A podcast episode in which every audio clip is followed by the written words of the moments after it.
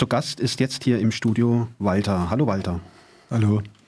Wir sprechen mit Walter von der Aktion Bleiberecht über die Infoveranstaltung in Waldkirch von 11. Dezember letzten Jahres.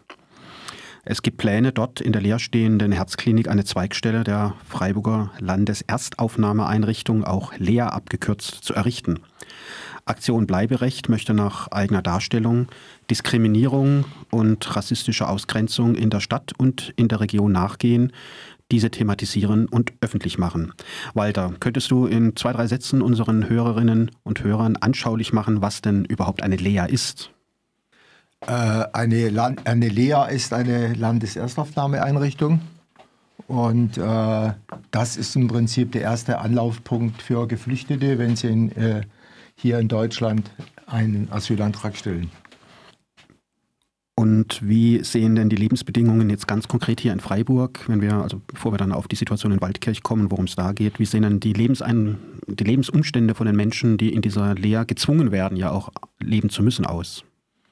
Also äh, die LEA, also die Landeserstaufnahmeeinrichtung, die basiert eigentlich auf einem politischen Konzept. Und dieses politische Konzept wird schon seit 40 Jahren äh, verfolgt. Äh, das hat im Prinzip eigentlich das Ziel, schnellere Asylverfahren durchzusetzen und äh, die Leute auch sozial auszugrenzen. Also das ist im Prinzip das Hauptziel. Und ähm, die Landeserstaufnahmeeinrichtung, wie sie in Freiburg existiert, da existieren dadurch auch sehr viele Einschränkungen, also auch äh, Grundrechte werden da massiv eingeschränkt und man greift da auch sehr stark und massiv in die Selbstbestimmung der Person ein. Können wir das vielleicht mal anschaulich machen? Ich meine, diese Menschen wollen jetzt zum Beispiel was essen und trinken. Und wie ist da zum Beispiel die Versorgung? Ich meine, wenn wir hier im Studio sind, wir gehen einfach irgendwo hin, wir kaufen irgendwo ein, nehmen das mit nach Hause. Wie ist denn da so die Situation, wenn man ein geflüchteter Mensch ist in so einer Lehre? Also äh, in, in einer Landeserstaufnahmeeinrichtung äh, kann man nicht selber kochen. Es, man wird sozusagen äh, zwangsalimentiert durch eine Kantine. Äh, die Kantine wird von äh, einer speziellen Firma betrieben.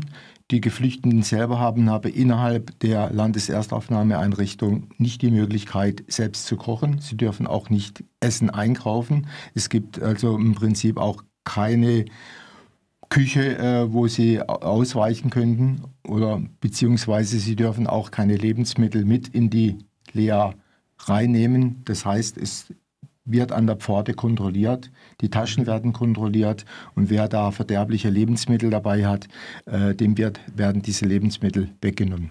Und wie sieht es um das Thema Privatsphäre aus? Ich meine, wenn wir in unsere Wohnungen gehen und die Tür hinter uns zumachen, dann können wir mit größter Wahrscheinlichkeit davon ausgehen, dass wir da unsere Ruhe haben. Genau, es gibt ja äh, das äh, Flüchtlingsaufnahmegesetz von, von Baden-Württemberg. Da war mal äh, früher mal eine Quadratmeterzahl von 4,5 Quadratmeter pro Person äh, äh, diktiert. Momentan ist es 7 Quadratmeter. Das heißt aber, dass Geflüchtete, die in der Landeserstaufnahmeeinrichtung wohnen, sich äh, die Zimmer teilen müssen. Das heißt, es kann sein, dass drei, vier, fünf, sechs, sieben Personen in einem Zimmer leben. Und äh, was in der Landeserstaufnahmeeinrichtung noch dazu kommt, die Zimmer sind nicht abschließbar. Hm. Das heißt, Sicherheitspersonal, wenn ich es richtig weiß, hat ja jederzeit die Möglichkeit, da reinzugehen. Also äh, da sind wir jetzt im Streit, also äh, das mit der Security, äh, die in den Landeserstaufnahmeeinrichtungen eingesetzt werden, äh, das ist ein Kapitel für sich, weil tatsächlich würden diese Landeserstaufnahmeeinrichtungen, und da spricht man ja von Menschen, die untergebracht werden, von 500, 600, von 1000, 1200. Das heißt also, das ist ein politisches Konzept, äh, das ohne diese Sicherheitsfirmen, diese privaten Sicherheitsfirmen überhaupt gar nicht funktionieren würde. Hm. Das heißt also, im Prinzip wird, wird, äh, wird, werden die äh, Sicherheitsfirmen als verlängertes äh, Arm äh, des äh, Gewaltmonopol des Staates eingesetzt, was eigentlich eine ziemlich fragwürdige Angelegenheit ist. Ja, und am 11. Dezember, wie gesagt, da gab es ja in Waldkirch eine Informationsveranstaltung, weil in der dort leerstehenden Herzklinik eine Zweigstelle der Landeserstaufnahmeeinrichtung Freiburg eingerichtet werden soll. Was würde es denn ganz praktisch bedeuten, wenn diese Landeserstaufnahmeeinrichtung in Waldkirch als Zweigstelle errichtet werden würde?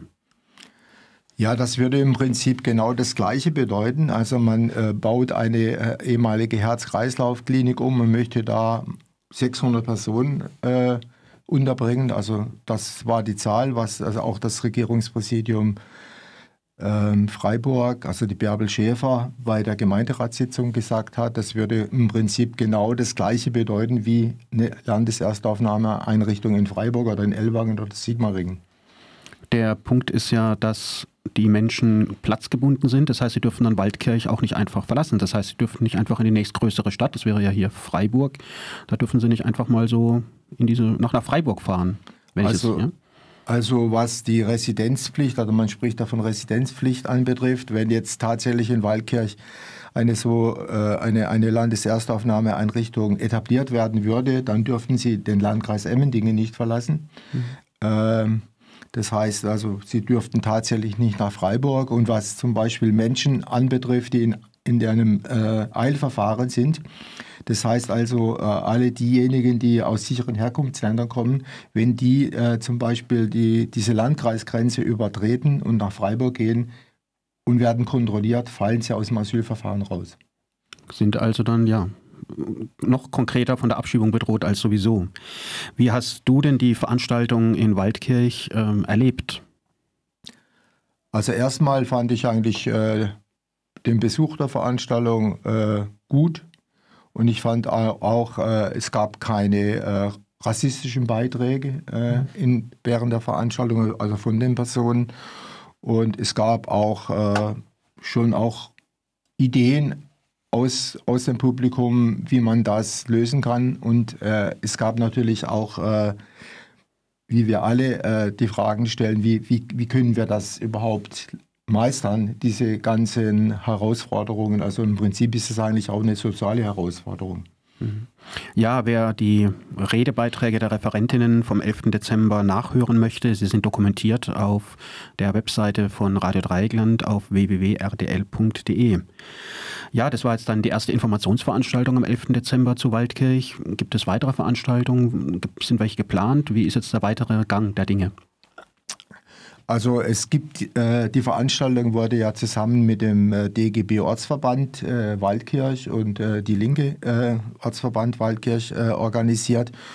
Und da gibt es jetzt schon Ideen, ähm, wie man da weitermachen kann.